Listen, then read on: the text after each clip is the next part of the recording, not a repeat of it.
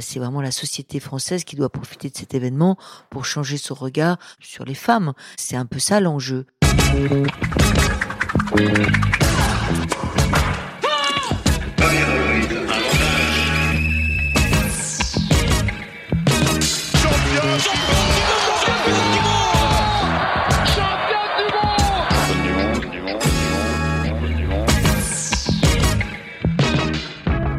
Salut, c'est Cléo et bienvenue dans Championne du Monde, le podcast de toutes les femmes qui vivent le sport aujourd'hui.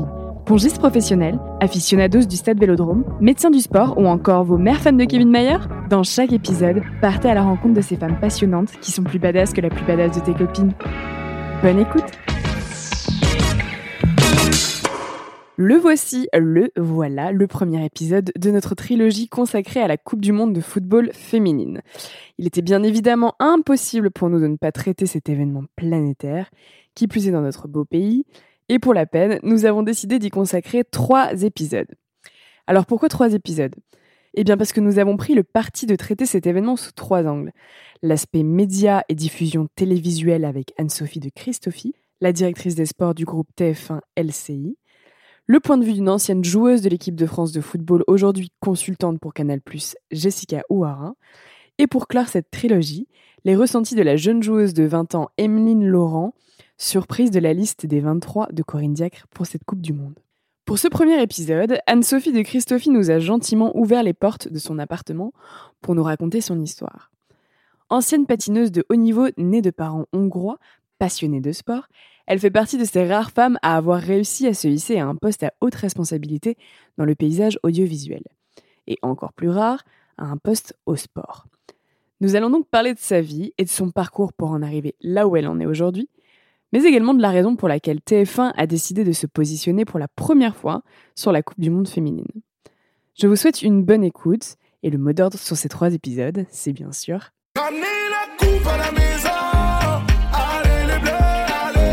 Bonjour Anne-Sophie. Bonjour. Merci d'avoir accepté d'être le premier portrait de cette euh, trilogie spéciale Coupe du Monde euh, de football féminine, qui est une thématique qui est au cœur de l'actualité en ce moment. C'est vrai. Et, euh, et, vous en êtes, vous êtes bien placée en l'occurrence, étant donné que vous êtes la directrice du service des sports pour TF1 LCI. Exact, rattachée à la direction de l'information. Alors ma première question, ça va être quel est votre rôle en fait exactement en tant que directrice des sports sur, sur TF1 alors moi, je suis directrice du service des sports TF1 LCI rattachée à la direction de l'information, c'est-à-dire que je dois proposer, produire, fabriquer tous les sujets qui ont trait au sport pour les éditions des journaux de TF1 13h et 20h du lundi au dimanche et sur LCI, en tenant compte de la particularité de toutes les éditions. Le 13h de Jean-Pierre Pernaud n'est pas le 20h de Gilles Boulot, qui n'est pas le journal d'Anne-Claire Coudray, et surtout l'écoute et le public qui regarde la télévision à ces heures-là n'est pas le même. Donc moi j'ai un service, je dirige à peu près une vingtaine de personnes. Alors mon service est un peu, c'est du sport comme la Coupe du Monde de foot féminine, mais mmh c'est aussi du lifestyle. Donc c'est aussi la pratique large du sport, hein, qui peut peut-être euh, très loisir, pas que haute compétition. Et le lifestyle, on entend même la musique, la culture, le tourisme, etc. Donc là, ça va bien au-delà du sport.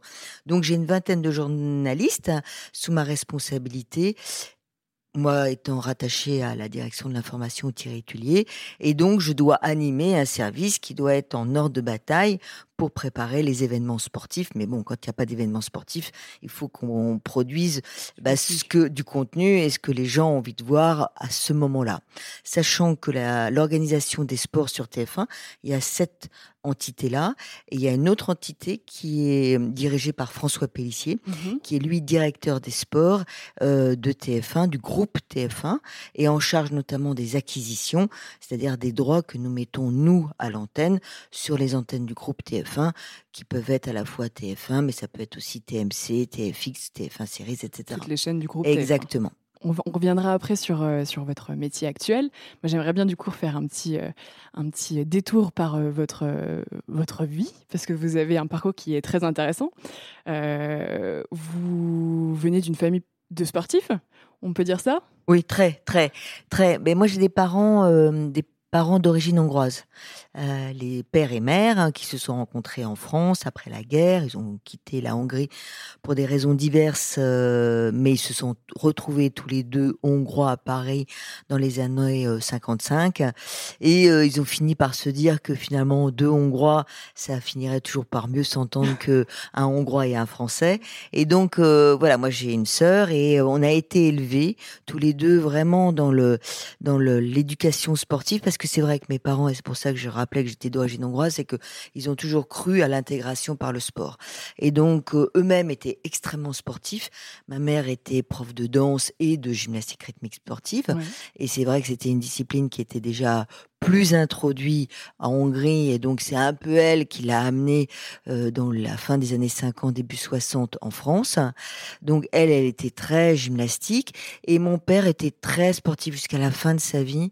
Il a lu l'équipe tous les jours, il était au courant de tout et euh, il aimait tous les sports euh, et même des sports qui dans les années 50 étaient complètement confidentiels en France comme le golf, mais comme lui il a été embauché par une boîte américaine, enfin c'est mais ça révèle un état d'esprit. C'est des boîtes américaines avaient dit, mais Monsieur de Christophie, pour vous intégrer à la société française, faut être membre d'un club de sport. Et donc, euh, du coup, euh, il il a dit, mais pourquoi pas le golf? Et le golf, dans les années, euh, voilà, début des années 60, c'était très clivant, très confidentiel.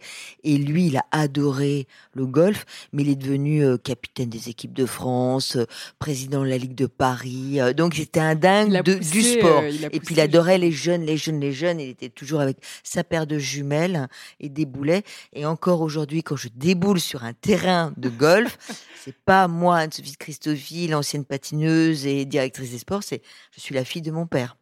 Donc c'est donc voilà pour vous dire que la, la sensibilité sportive, je l'ai eu vraiment de mes parents quoi. Et ils nous ont élevés, ma sœur et moi, avec ce sens à la fois de l'effort, de la discipline, voire même du sacrifice, et puis, puis la rigueur, quoi. La rigueur, ça c'est clair. Vous disiez, votre mère a amené la gymnastique rythmique, qui est un, qui est un sport plutôt euh, de, de niche et encore euh, pas très développé euh, à l'époque. C'est votre sœur, en l'occurrence, qui a vraiment pris cette voie-là aussi, parce que du coup, elle est. Alors, je ne connais pas exactement son parcours, mais en tout cas, je, pour l'avoir, pour le connaître, parce que ça a été mon entraîneur pendant plusieurs années. elle est, c'est une brillante entraîneur de, de, gymnastique rythmique. Vous, vous avez pris un autre chemin, un autre mhm. sport qui est le patinage artistique. Mhm. Euh, ça a été un choix de votre part ben, C'est pareil, c'est-à-dire que mes parents, euh, euh, aimant le sport, ils nous amenaient faire du ski. Et quand on avait fini le ski, il y avait une patinoire dans la station de ski, donc on a appris à patiner aussi. Et quand nous sommes rentrés à Paris, le ski étant impossible, ils nous ont dit, bah voilà, il faut faire du patinage. Et donc on a commencé à, à faire du patinage et de plus en plus du patinage. Et et euh, on a fait commencer à faire des stages. Et au sortir d'un stage, ça devait être euh, ça devait être, je devais avoir, oui, à peu près 8-9 ans, un truc comme ça. Et j'avais fini, euh, j'avais fait une petite compétition, j'avais eu des examens, enfin des examens, des, médailles. Et mes parents m'ont proposé si je voulais en faire plus. Et, et j'ai accepté, ça, c'était plutôt rigolo à 9 ans de mmh faire du patinage. mais il n'y avait pas du tout de sport-études. Donc, c'était vraiment à l'appréciation et à l'organisation des parents. Donc, c'est vrai que. Aucune structure à l'époque euh, encadrante? Aucune. L'INSEP n'existait pas, les sport-études n'existaient pas. Donc, c'était vraiment la bonne débrouille hein, des parents. Et je leur remercie parce que euh, ils ont. Euh, bah, D'abord, c'était un vrai engagement de leur part, parce que comme il n'y avait pas d'horaire aménagé, moi je démarrais à 6h30 du matin sur la glace. Donc euh, mes parents, ils se levaient à 5h du mat pour nous emmener à la patinoire. Ma sœur et moi, parce qu'on était toutes les deux dans le même bateau, si je puis dire. Mmh C'était pour le coup plus simple d'avoir la même organisation. Donc on patinait quoi de 6h30 jusqu'à 9h30, 10h. Puis après, il y avait les, les écoles les séances publiques et puis après on revenait à l'heure du déjeuner et après on faisait nos études l'après-midi dans une école que mes parents avaient trouvée à Paris qui était en horaire aménagé mmh et, et puis à partir de la troisième, non de la seconde, ça devenait plus possible. Et là, j'ai fait euh, ce qui est devenu le CNED, mais qui à l'époque s'appelait le CNTE, donc euh, des études par correspondance. Mais c'est vraiment. Euh, alors, du coup, le choix, c'est moi qui le fais de faire du patinage, mais sans l'accompagnement, je dirais, et physique et matériel, parce qu'à l'époque, ça a un coût hein, de faire des études aménagées, ça a un coût d'acheter du matériel, ça a un coût de payer les entraîneurs, ça a parfois même un coût de m'envoyer faire des stages aux mmh États-Unis. Donc c'est vrai que c'est aussi le choix des parents, mais mes parents, sans être complètement, je dirais, des parents qui poussent, mais clairement, euh, ils étaient heureux de me voir euh, championne. Mais c'est évident. Enfin, je, voilà, ils étaient, euh, ils se reconnaissaient aussi, et ils étaient un peu champions de France aussi. Enfin, c'était évident, quoi. Enfin, je veux dire, ils étaient. cette intégration, elle était aboutie parce que j'étais championne. C'est le, bah, le, prolongement un peu des valeurs justement qui vous avez inculqué aussi. Exactement. c'était leur réussite à eux. Parce que du coup, euh, vous avez été trois fois championne de France de patinage, 78, 79, 80, c'est ça, ça Du coup, vous avez continué, vous avez continué le patinage pendant des années. Vous avez eu envie d'en faire votre métier, une carrière vraiment euh, poussée étant plus jeune ou pas forcément? Non, moi j'ai eu une carrière plutôt précoce et euh, au début, c'est-à-dire qu'effectivement les trois titres de championne de France, c'est un peu la fin de ma carrière. D'accord. j'ai été plutôt championne de France minime, cadette, junior, tout ça dans un temps record, c'est-à-dire que pratiquement en 5 ans, 6 ans, j'ai fait toute ma carrière euh, championne de France. J'ai plutôt eu euh, de la réussite quand j'étais junior et quand euh, la discipline demandait plus d'engagement physique et de puissance, là j'ai eu un peu mes limites. Donc c'est vrai que 78, 79, 80. Après j'ai eu une hépatite, donc pendant un an j'ai pas été bien. Je reviens et puis je retente et là je voilà, les, petites jeunes poussent, elles ont une puissance que je n'ai pas et donc j'arrête un petit peu alors que j'ai une période où justement je, euh, je m'entraîne aux États-Unis, j'ai perdu ma maman entre-temps et mon père voilà me pose la question, il a très envie que je poursuive. Moi, j'en peux plus. Je suis saturée. Je suis saturée parce qu'à l'époque, quand même, euh, voilà, je commence à 8-9 ans jusqu'à l'âge de 20 ans et c'est c'est 6 heures par jour quoi. Tout le temps C'est 6 heures euh par jour, c'est le veto, c'est des études, etc. Et, et à 20 ans, j'ai plus la niaque. Mmh. Je la passion, c'est un peu effrité au fur et à mesure. La, quoi euh, La passion, c'est un peu effrité. Pas la passion, c'est la confiance. Hein. Je, je, je, la passion, je l'ai, mais je, je, sens que j'ai plus la niaque et la compétitivité euh, indispensable sur la glace. Je suis plus en confiance avec moi-même et je sens que j'ai le physique qui, qui me lâche. Mmh. Et donc, du coup, j'ai envie de passer à une autre histoire. Et donc, euh, mon père avait très envie, parce que je m'entraînais aux États-Unis, que je parte aux États-Unis faire des études. Et en fait, moi, j'ai ce raisonnement, je me dis, bon, voilà, j'ai une j'ai eu une carrière quand même, une petite notoriété. Ça ne m'a pas rapporté un sou du tout. Mmh ça a plutôt coûté de l'argent à ma famille. Mais si je dois un peu capitaliser et s'il y a une reconversion qui peut être plus aisée, euh, parce que j'ai fait du patinage, c'est en France, c'est pas aux États-Unis où personne ne me connaît, etc. Donc je fais le choix de donc de rester en France. Et euh, là, j'ai très rapidement, alors effectivement, je passe mes brevets pour enseigner le patinage. Euh, le patinage professionnel n'est absolument pas évolué. Il y a juste Olida on Ice et ça m'intéresse assez peu. Enseigner le patinage, pourquoi pas Mais j'ai vraiment envie de partir sur une autre aventure. Et donc là, j'ai très rapidement, je me dis, c'est c'est la com, c'est le sport, c'est le journalisme, etc. Et donc, je, je tente assez rapidement des écoles de journalisme. Et euh, finalement, j'échoue, mais je fais des études d'attaché de, presse, là, les FAP. Et j'ai fait ça pendant 2-3 ans. Mais parallèlement, je commence à écrire euh, dans des journaux, mmh euh, en toquant à la porte. Euh, les gens savent à peu près qui j'étais. Et donc, je commence à faire des piges pour Libération, pour des magazines de patinage spécialisés. Et donc, bah, chaque article, c'est un revenu. Et chaque revenu fait que vous pouvez un peu commencer à postuler à avoir une carte professionnelle. Donc, c'est un peu cette voie-là que j'ai pris. Et puis ensuite, comme il y avait des gens à la télévision que je connaissais puisqu'ils me commentaient quand je patinais, je leur ai dit que ça m'intéressait. Et donc, il y avait Jean-Michel Lelio qui me dit à l'époque, il commentait le patinage, il me dit écoute, si un jour je deviens patron des sports, je saurais que ça t'intéresse. Et il devient patron des sports printemps 84, 1984, et je, il me prend à la pige pour quatre mois pour en renfort, notamment pour les Jeux Olympiques de Los Angeles, pour quatre mois, le 1er mai 84, et j'ai jamais quitté la boîte euh, TF1, quoi. Toujours, euh, toujours là. Parce que j'avais vu effectivement que vous avez fait des, des piges pour l'équipe aussi. Ouais, euh, ouais, ouais. Euh bah, j'ai vraiment des gens qui m'ont aidé dans la profession pour justement vraiment faire cette reconversion. Jean-Michel Lelio, ça c'est sûr. Noël Quedel qui était à l'équipe magazine et puis celui qui a vraiment m'a appris ce métier et qui m'a appris à écrire parce que aujourd'hui je vois des jeunes qui veulent faire de la télé etc et, et tant mieux c'est un formidable métier mais la base c'est de savoir écrire. Bien sûr. Parce que même s'il y a des images, il faut quand même coller les trois phrases qui porteront et compléteront les, les images.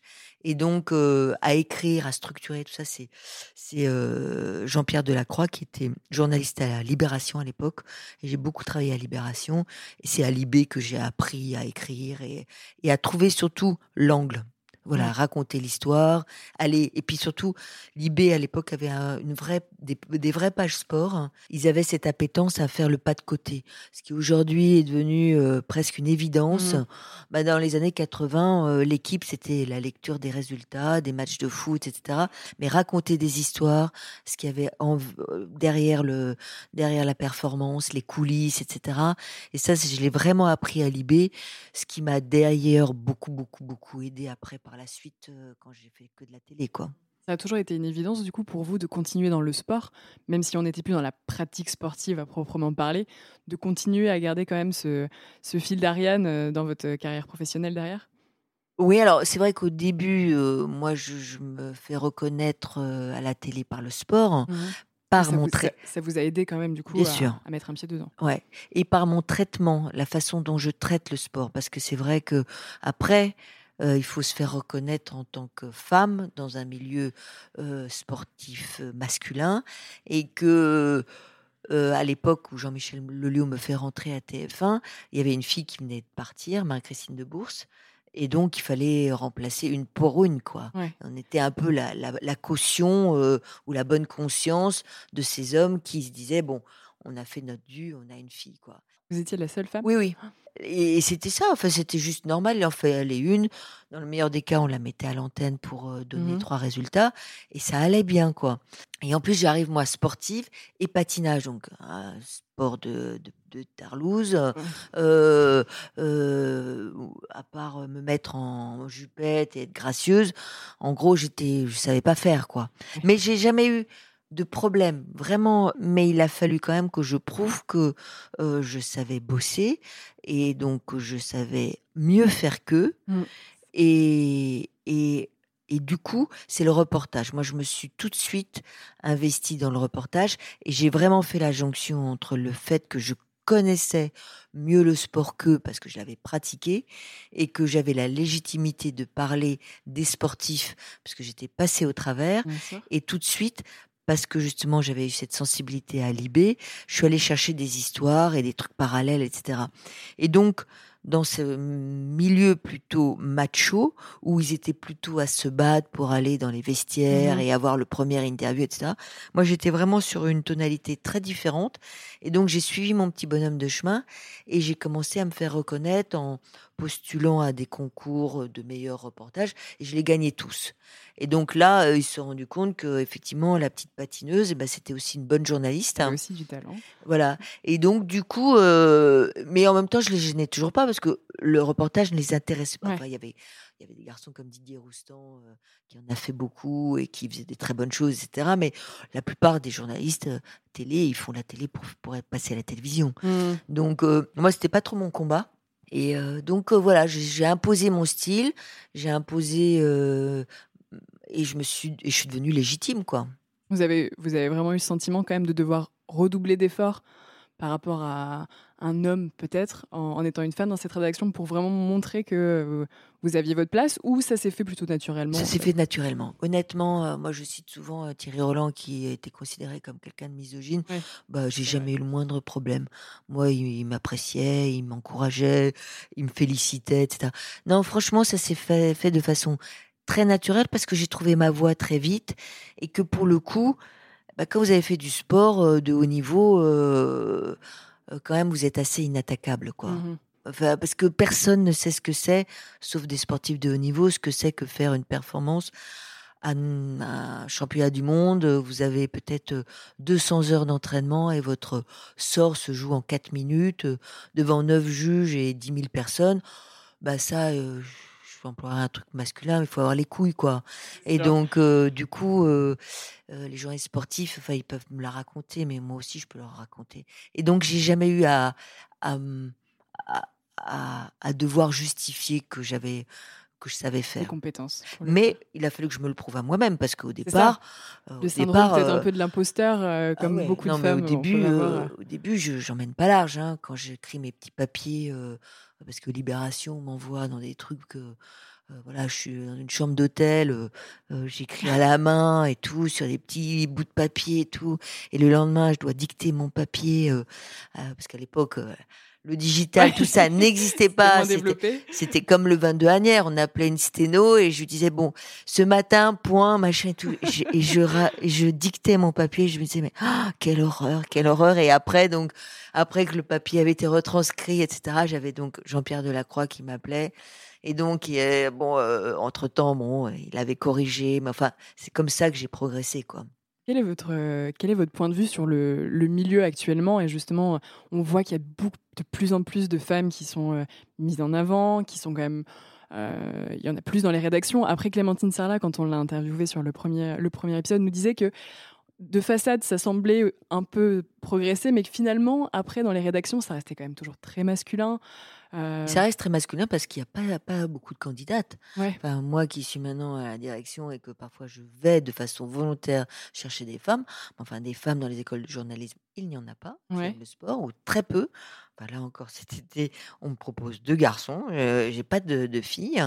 Donc euh, déjà, il n'y a pas beaucoup de personnes au mmh départ. Après, des athlètes, des sportives, etc., pourquoi pas euh, Mais bon, elles sont plutôt.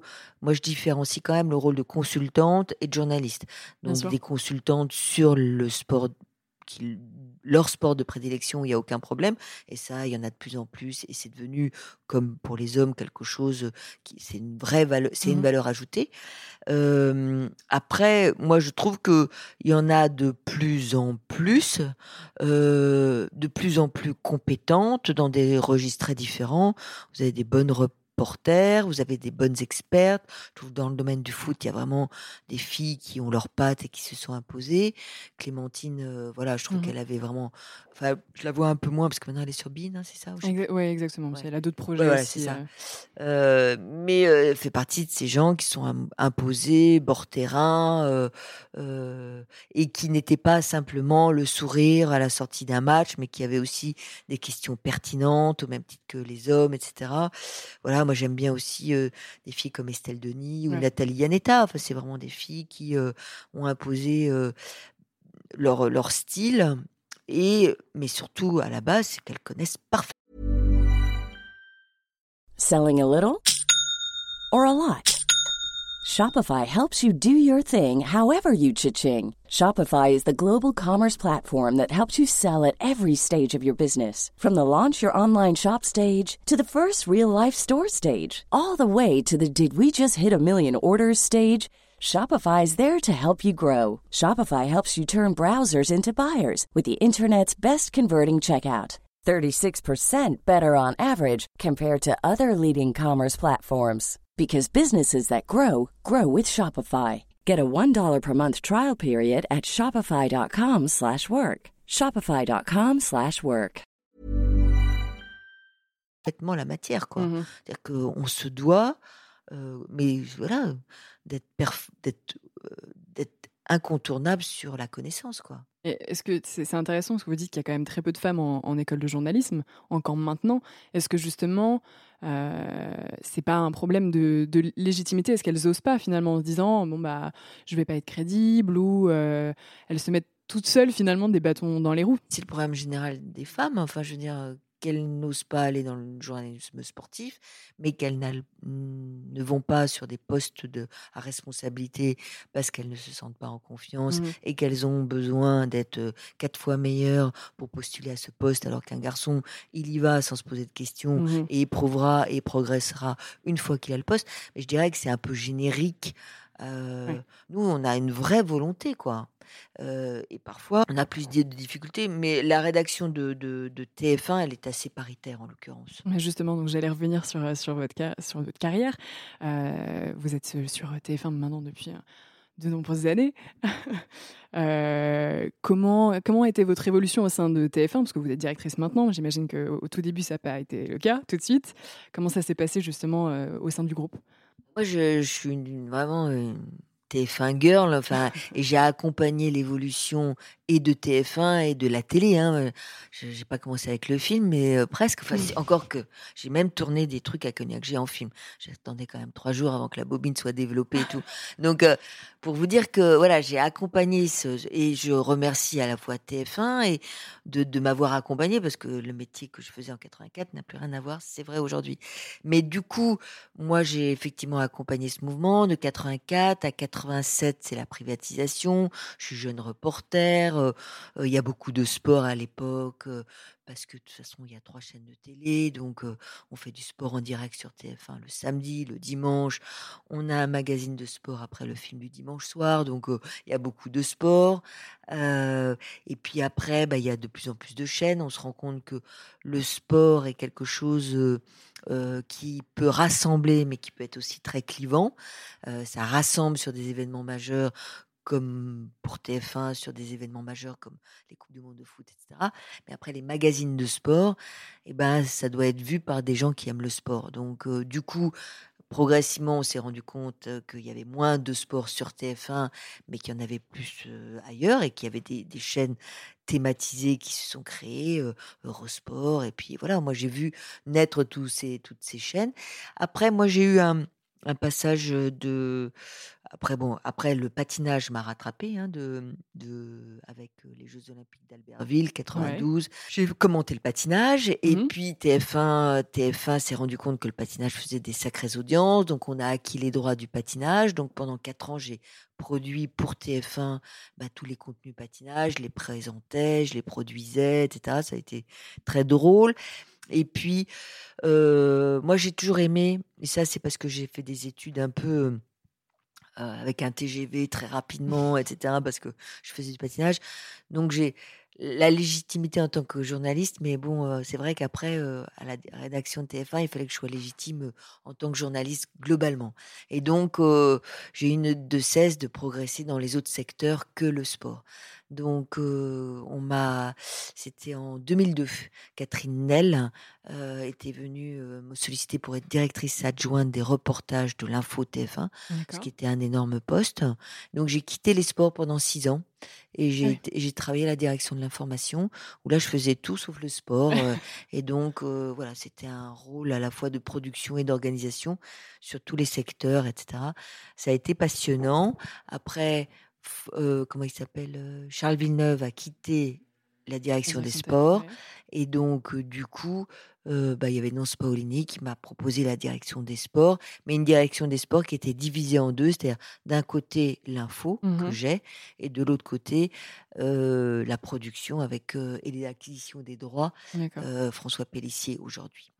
Donc voilà. D'accord, parce que du coup, effectivement, ça allait être une de mes questions. Donc, vous, vous ne vous occupez pas de, l'acquisition des droits du tout, vous faites plutôt la partie reportage. Voilà, la production. Enfin, je, je, je, mets en, en image ce, qui, ce qui a été acquis. Le, le, le, contenu du coup. Exactement. Plus spécifiquement, parce que ça, bon là, tout le monde le sait, vous avez acquis les doigts pour la, la Coupe du Monde de, de, football.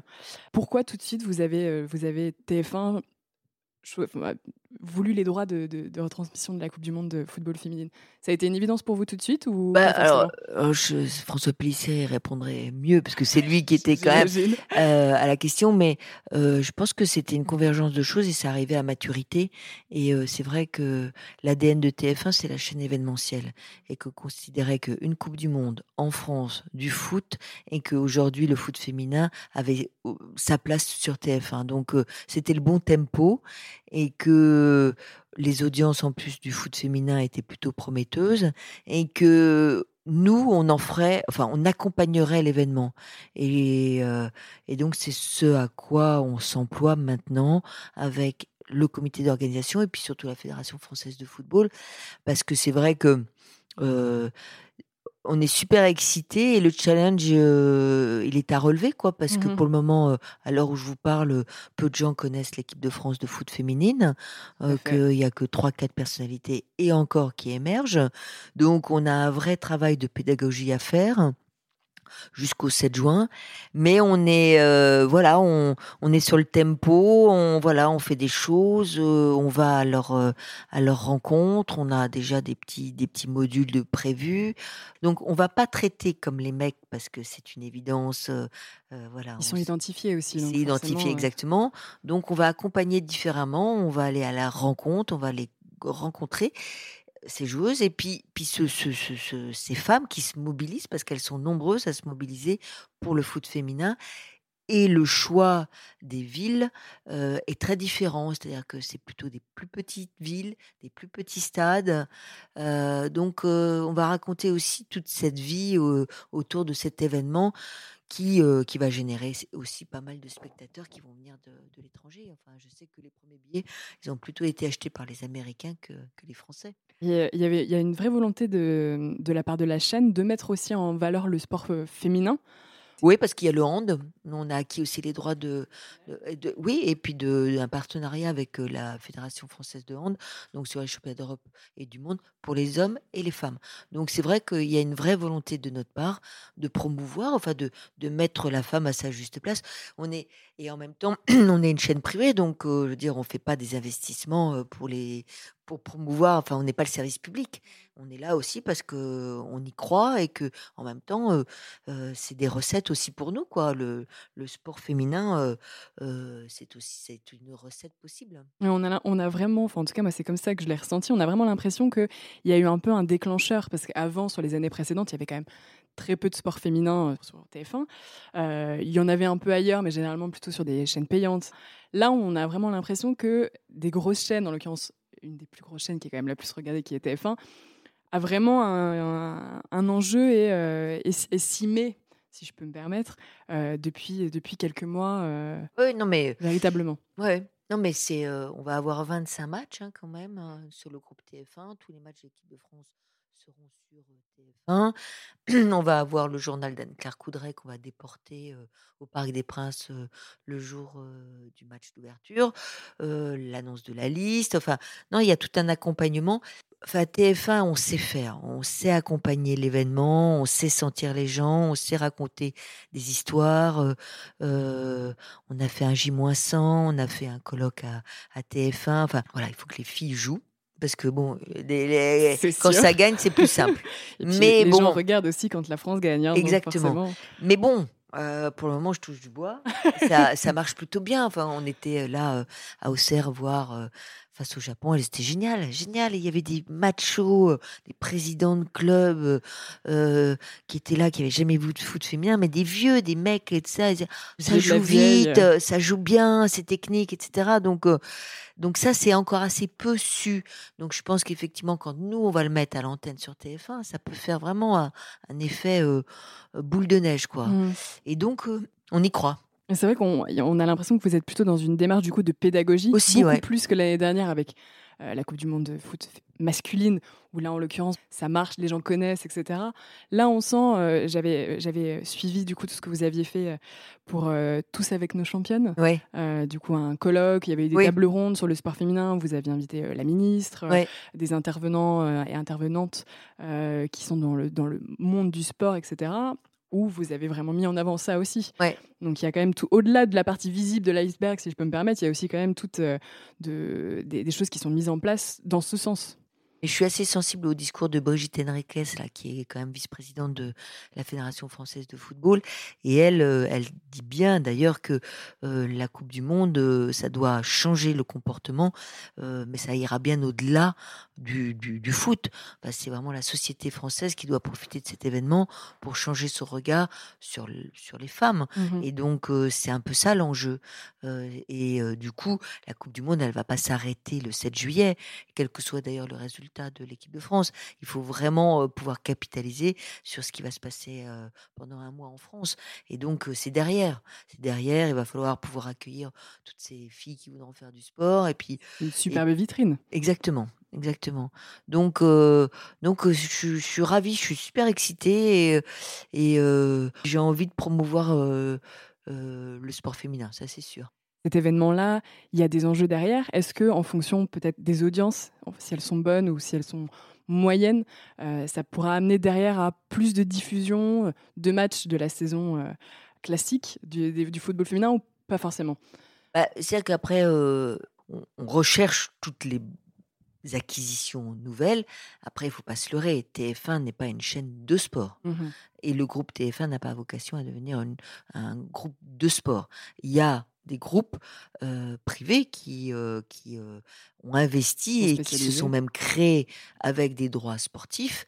Mais nous, sur des événements, parce que TF1, c'est, la France qui, qui performe, c'est événement, donc un événement en direct, etc.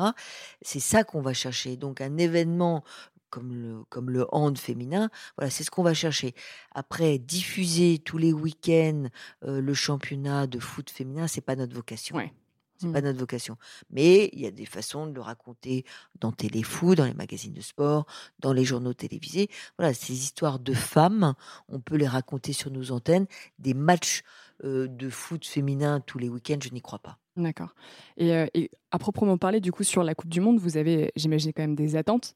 Est-ce que vous avez des objectifs d'audience euh... Ouais, le marketing les a, bah, les a. Alors, elles, euh, je les ai pas et elles sont confidentielles parce que, mais il y a de toute façon des objectifs d'audience marketing qui euh, pondèrent, euh, enfin qui pondèrent, qui fixent d'ailleurs le prix des, des, pubs, quoi. Mmh Donc, mais semble-t-il, ça se vend plus. Enfin, on est plutôt, plutôt assez content pour le moment, mais les audiences sur les filles français, ça, je pense qu'il y aura de la curiosité.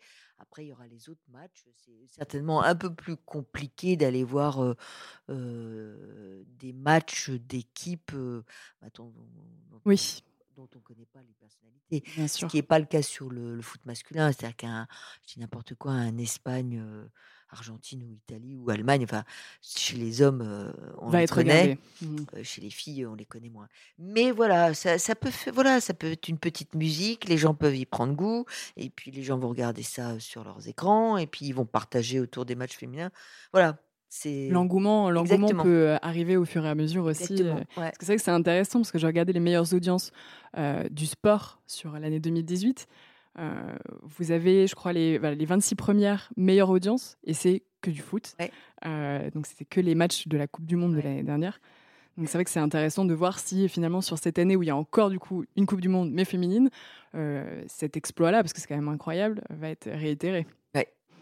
Un peu le suspense. Oui, c'est un peu le suspense. c'est un peu le suspense. Non, mais c'est tout à fait ça. Bon, on est, on est confiant. Franchement, on est confiant. et c'est la raison pour laquelle on a acquis les droits. Hein.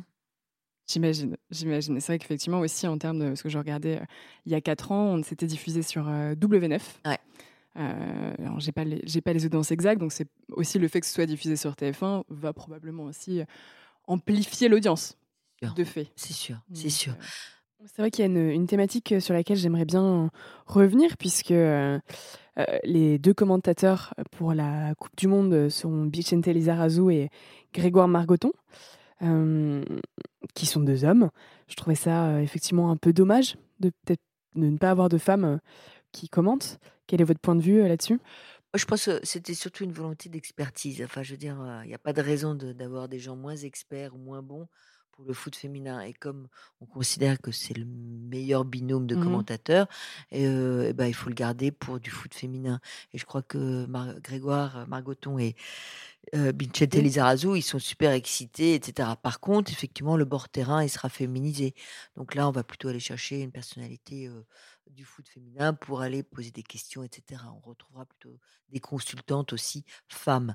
Mais les, les, commentateurs sont quasiment les mêmes que pour les hommes, ouais, puisqu'il mmh y aura aussi Christian Jean-Pierre en double deuxième commentateur. J'ai du coup une question un peu plus personnelle, mais si vous, vous pouviez choisir ce qui, serait, ce, qui, ce, qui, ce qui serait diffusé sur la chaîne, ce serait quoi? Dans un monde idéal, où il n'y a pas de limite, où vous pouvez diffuser absolument tout ce que vous voulez sur la chaîne, qu'est-ce que vous y mettriez? En sport? En sport hein? Ouais.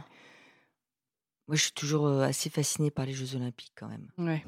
Je trouve que c'est quand même la magie est incroyable, mais je mettrais, voilà, je mettrais plus de caméras dans les coulisses aux, Jeux Olympiques parce que là, il y a une densité, une émotion, voilà, qui est incroyable. Quoi. Moi, je, je trouve, qu'il n'y a pas plus bel événement sportif que les Jeux. Quoi. Vous vous intéressez, vous vous intéressez du coup plus à ce qui se passe en coulisses. Ouais, vraiment sur la performance sportive. Alors oui, enfin les deux, parce que mais j'accompagnerais plus ce que font les Américains. Alors moi, malheureusement, on n'a pas les chaînes américaines, mais c'est vrai que les, les, Américains, ils accompagnent. Alors ils choisissent. C'est peut-être pas très égalitaire parce qu'ils choisissent des sports et puis par contre ils accompagnent, ils accompagnent, ils créent une dramaturgie jusqu'au moment où effectivement la personne va faire sa performance, etc il y a tout cet accompagnement qui est en mettant des caméras dans, dans les couloirs, l'attention, la psychologie, le truc et tout. Je trouve que c'est c'est c'est enfin, mieux qu'une fiction. Hein. Mmh c'est tout en direct et tout, c'est génial quoi. Donc ça c'est cette sorte de dramaturgie que je trouve sur les Jeux Olympiques qui atteint son paroxysme parce qu'il n'y a pas événement sportif. Il n'y a, rien au-dessus. Alors et sur le, la Coupe du Monde de foot ou sur des coupes du monde, voilà, c'est c'est bien aussi. Ah, c'est bien aussi quand on voit les coulisses des matchs des Bleus et tout, c'est génial, quoi. Vous allez le mettre en place aussi, du coup, en parallèle de la. Il y a, il y a des, des, des, des, reportages sur les joueuses. Ouais, exactement. Ouais, il y a des, des images dans les. leur vie et tout ça, ouais, bien sûr. Ouais, être fait du coup en amont, peut-être pour que les gens aussi apprennent à connaître les joueuses et, exactement, et les soutiennent une fois que la. La, fédération a mis en place, la fédération de française de foot a mis en place effectivement des équipes en interne et ils diffusent à la fois, ils diffusent beaucoup déjà sur leur plateforme. Mmh Donc justement, nous on les accompagne sur cette popularisation des joueuses. Vous avez une joueuse préférée vous dans l'équipe de France? Ben Là, je suis allée les voir à Auxerre et honnêtement. J'aime bien là le petit trio Gaëtan Tinet, Eugénie Le Sommer et Amandine Henry euh, j'ai trouve chouette. Et puis là, il y a une fille, Diani, la Kata, Kata Dioutou Diani, qui est top. Non, mais j'ai participé au shooting lundi dernier. C'était lundi dernier à Clairefontaine où je les ai toutes vues passer. D'abord, je les trouve très jolies. Enfin, elles ont, elles ont quelque chose dans le regard et tout. Elles ont des origines très diverses. Elles font un groupe. Enfin, c'est vraiment elles ont, voilà, je suis touchée par Wendy Renard qui est grande, machin, etc. qui est défense, ouais, qui est défenseur. voilà, mais je, ouais, on sent qu'il y a, qu'il y a des personnalités là, les, les trois, là, Amandine Henry, Gaëtan Tinet, Eugénie Le Sommer. on sent que la boutique elle est bien tenue, quoi. Ouais, c'est un, c'est un peu les, les porte-drapeaux justement de l'équipe. elles sont, elles sont mises, elles sont un peu plus mises en avant, et en avant effectivement que le reste de l'équipe. Mais c'est un, un beau. Un beau trio, ouais. Tout à fait, tout à fait. Et votre euh, pronostic du coup pour la Coupe du Monde? Ah bah euh, championne du monde. Championne du monde. Moi, je crois. Qui? Bah, ça sera pas les États-Unis parce que si les États-Unis, euh, ouais, exactement, on devrait les retrouver en quart. Mais je pense qu'on pourrait peut-être retrouver l'Allemagne. Hein. Je sais plus. Ah ouais, France-Allemagne en, en finale, ce serait pas mal. Mais je me demande si on peut pas les retrouver avant. Ouais. Bon, la, France, la France qui gagne, quoi. Ouais, à Lyon, le 7 juillet. Euh, franchement, euh, ce serait chouette, quoi, pour commencer nos vacances. Ce serait chouette. Allez, les Bleus. Allez, oui. ES. Exactement. Euh, je vais finir avec deux petites questions qu'on pose en permanence dans le podcast, qui sont des questions qui sont communes à, à toutes les, nos invités. on demande toujours quel est le moment de sport qui a été le plus marquant dans votre vie, euh, peut-être un moment de sport que vous avez vécu ou que vous avez vu à la télé, ou une performance qui vous a marqué spécialement? Non, mais Usain Bolt, euh, Usain Bolt moi j'ai eu la chance aux Jeux Olympiques à Pékin, euh, dans le nid d'oiseau, son 100 mètres, enfin c'est, c'est juste, enfin je l'ai vu à Pékin, je l'ai vu à Londres. Vous, vous y étiez? Ouais, ouais. Non, mais c'est quand même une dimension émotionnelle quand effectivement le brouhaha il est immense comme ça et puis quand là le après le, le, silence total total sur quelques secondes on entend une mouche voler et paf avec le, starter qui donne le départ et là après la, remontée de Bolt et tout. Non, c'est super impressionnant. Ça c'est quand même euh, euh, ouais, on se dit c'est quand même beau ce métier. Hein. C'est beau ce métier, mais j'ai eu plein d'émotions comme ça. Moi, j'ai eu une très vive émotion. J'avais fait un reportage sur le marathon de Berlin après que le mur soit tombé, premier marathon qui passait de l'est à l'ouest dans une ville réunifiée. Et j'avais fait un reportage et je voyais ces Allemands de l'est voir des coureurs en larmes, enfin eux en larmes en voyant les coureurs. Enfin, j'avais larmes aux yeux, quoi. J'avais les larmes aux yeux et j'ai eu les larmes aux yeux en faisant un championnat du, de France de danse rétro avec des petites mamies et papis qui s'entraînaient dans, dans un salon et qui étaient devenus champions de France et qui avaient gagné un tour du monde. Et c'était en larmes aussi.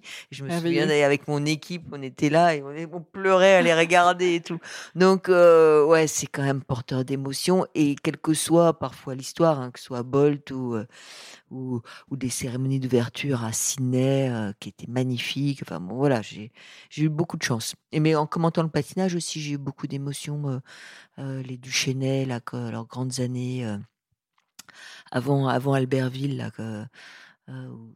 c'était des programmes de, dingue, quoi, qui révolutionnaient un peu le, patinage et les codes un peu classiques. Donc c'était ouais, des belles vibrations. Et, du coup, ma dernière question, le podcast s'appelle Championne du monde. Quelle est votre définition d'une championne?